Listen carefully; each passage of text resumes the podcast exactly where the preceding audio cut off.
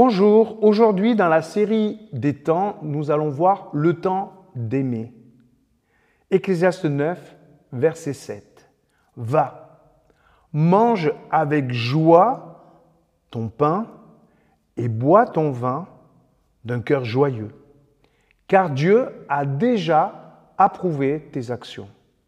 En toutes circonstances, mets des vêtements de fête et n'oublie pas de parfumer ton visage. Jouis de la vie avec la femme que tu aimes, chaque jour de la fugitive existence que Dieu t'accorde sous le soleil. C'est là ce qui te revient dans la vie pour la peine que tu prends sous le soleil. Utilise ta force à réaliser tout ce qui se présente à toi, car il n'y a ni action, ni réflexion, ni savoir, ni sagesse là où sont les morts que tu vas un jour rejoindre. Après ce texte, vous trouverez l'Ecclésiaste triste.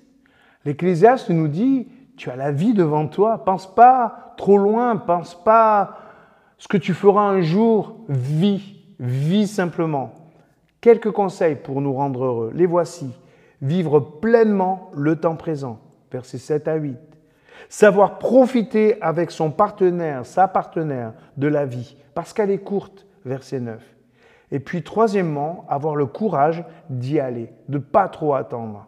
Verset 10. Bref, l'Ecclésiaste nous invite à vivre cette vie relative pleinement.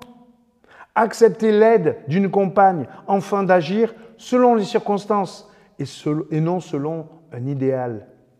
Ce discours ressemble tellement à celui de nos contemporains que nous nous demandons si l'Ecclésiaste n'en fait pas partie.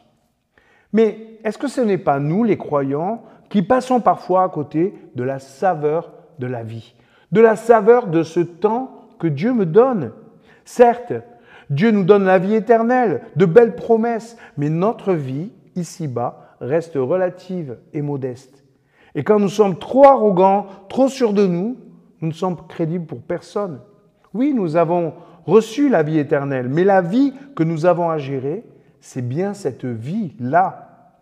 Dieu est bon et il nous promet que tout ce que nous allons entreprendre va réussir. Donc il nous faudra bien accepter les échecs et nous y reprendre à plusieurs fois, mais Dieu sera avec nous, avec cette entreprise. Beaucoup de nos contemporains réussissent mieux que les chrétiens, qui veulent assurer avant de se lancer.